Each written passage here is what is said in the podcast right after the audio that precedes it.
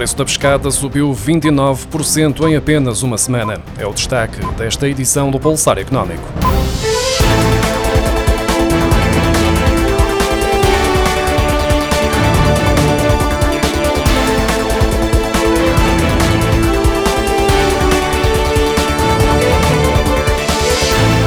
Comprar um quilo de pescada fresca ficou 2,25 euros mais caro no espaço de uma semana, segundo a Associação Portuguesa para a Defesa do Consumidor. O preço do cabaz de bens alimentares essenciais, que a DECO analisa semanalmente, custa agora mais de 210 euros. A carne e o peixe são as categorias de alimentos que registaram os maiores aumentos desde o início da guerra na Ucrânia, 24 de fevereiro.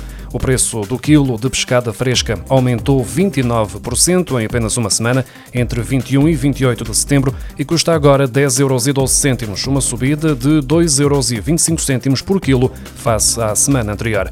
Um cabaz de bens alimentares essenciais custa atualmente 210,43 euros, mais 26,80 euros, o correspondente a um aumento de 14,60% em comparação com o dia 23 de fevereiro, véspera do início do conflito armado na Ucrânia, e mais 2,63 euros do que custava na semana analisada anteriormente, o que representa mais 1,27%. Os aumentos são verificados em todas as categorias alimentares e são sobretudo a carne e o peixe que registram as maiores subidas. Desde 23 de fevereiro, a DECO tem monitorizado todas as quartas-feiras, com base nos preços recolhidos no dia anterior, os preços de um cabaz de 63 produtos alimentares essenciais, que inclui carne, peixe, cereais, fruta, legumes, leite e derivados. Esta análise tem revelado aumentos quase todas as semanas, com alguns produtos a registarem subidas de preços de dois dígitos de uma semana para a outra.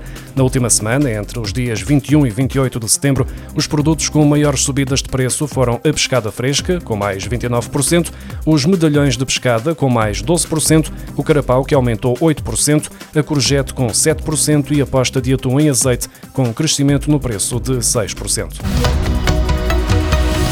A estimativa rápida relativa à inflação, divulgada na sexta-feira pelo Instituto Nacional de Estatística, indica que a variação do índice de preços no consumidor face ao mesmo período do ano passado terá aumentado para 9,3% em setembro, no que se traduz num acréscimo de 0,4 pontos percentuais em relação ao mês anterior e a mais elevada desde outubro de 1992.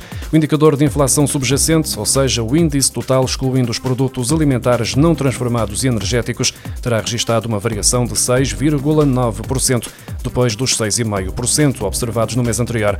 O valor de setembro é o registro mais elevado desde fevereiro de 1994. A estimativa do Instituto Nacional de Estatística aponta para uma inflação média nos últimos 12 meses de 6%, quando no mês anterior era de 5,3%. Os dados definitivos referentes ao índice de preços no consumidor de setembro de 2022 vão ser publicados a 13 de outubro. Os eurodeputados portugueses temem que as medidas que visam reduzir o consumo de energia na União Europeia possam traduzir-se numa desvalorização da qualidade de vida nas habitações em Portugal. Isto considerando as fracas condições térmicas registadas em grande parte dos edifícios no país. Perante esta realidade, defendem a promoção de programas de eficiência energética que permitam a reabilitação do edificado e das habitações numa altura em que o Bloco Europeu se comprometeu em reduzir o consumo de gás e de eletricidade para garantir a reserva reservas suficientes para o inverno. Para os eurodeputados, são necessárias campanhas para maior literacia energética para que seja possível manter o conforto em casa e acrescentam que as pessoas têm direito ao seu conforto mínimo, à sua dignidade. As empresas exportadoras perspectivam um aumento nominal de 15,6% nas suas exportações de bens em 2022, revendo 9,1 pontos percentuais em alta a primeira previsão efetuada em novembro do ano passado.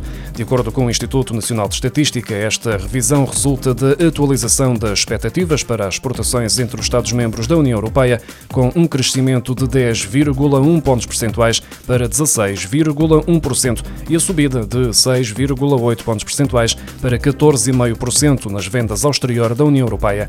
Estas perspectivas mais conservadoras das empresas quanto às suas exportações de bens para o resto do ano de 2022 podem refletir uma atitude cautelosa sobre os desenvolvimentos do enquadramento internacional que podem determinar, nomeadamente, uma contração súbita da procura. Setor do alojamento turístico registrou 3 milhões e 400 mil hóspedes e 9 milhões e 900 mil dormidas em agosto, os valores mensais mais elevados desde que há registro, o que corresponde a aumentos de 33% no número de hóspedes e de 31,9% no de dormidas, isto depois do crescimento de 85,4% no número de hóspedes e de 90% no de dormidas em julho. Na comparação com agosto de 2019, antes da pandemia, foram registados aumentos de 1, 1,2% no número de hóspedes e de 2,8% nas dormidas, de acordo com os dados agora divulgados pelo Instituto Nacional de Estatística. Em agosto, o mercado interno contribuiu com 3 milhões e 700 mil dormidas, o que significa uma queda de 11,4% na comparação com o mesmo período do ano passado. Já os mercados externos foram responsáveis por 6 milhões e 200 mil dormidas, um crescimento de 86,9% na comparação com agosto de 2021. Face a agosto de 2019, o mercado interno cresceu 8,2% e os mercados externos diminuíram 0,2%. Em agosto, 11,8% dos estabelecimentos de alojamento turístico estiveram encerrados ou não registaram movimento de hóspedes. O INE contabilizou 18,6% de estabelecimentos nestas situações em agosto de 2021. A Comissão Europeia recebeu o segundo pedido de pagamento de Portugal de 1.800 milhões de euros a título do Mecanismo de Recuperação e Resiliência. Portugal enviou um pedido de 1.700 milhões de euros em subvenções e 109 milhões de euros em empréstimos. De acordo com a Comissão Europeia, o Plano de Recuperação e Resiliência Global de Portugal será financiado com 15.500 milhões de euros em subvenções e 2.700 milhões de euros em empréstimos, sendo que os pagamentos efetuados a Portugal, ao abrigo do Mecanismo de Recuperação e Resiliência, resiliência baseiam-se no desempenho e dependem da execução por Portugal dos investimentos e reformas descritos no seu plano de recuperação e resiliência. No comunicado divulgado pela Comissão Europeia, é ainda referido que o segundo pedido de pagamento de Portugal refere-se a 20 marcos e metas que abrangem reformas e investimentos nos domínios da saúde e das políticas sociais, da transição ecológica e da adaptação às alterações climáticas, como a bioeconomia, os transportes sustentáveis e a gestão florestal, além de conter medidas medidas de apoio à transição digital nos setores público e privado, incluindo a formação e a melhoria de competências. A Comissão tem agora dois meses para avaliar este pedido, sendo que depois disso enviará ao Comitê Económico e Financeiro do Conselho a sua avaliação preliminar do cumprimento por parte de Portugal dos marcos e metas exigidos para este pagamento.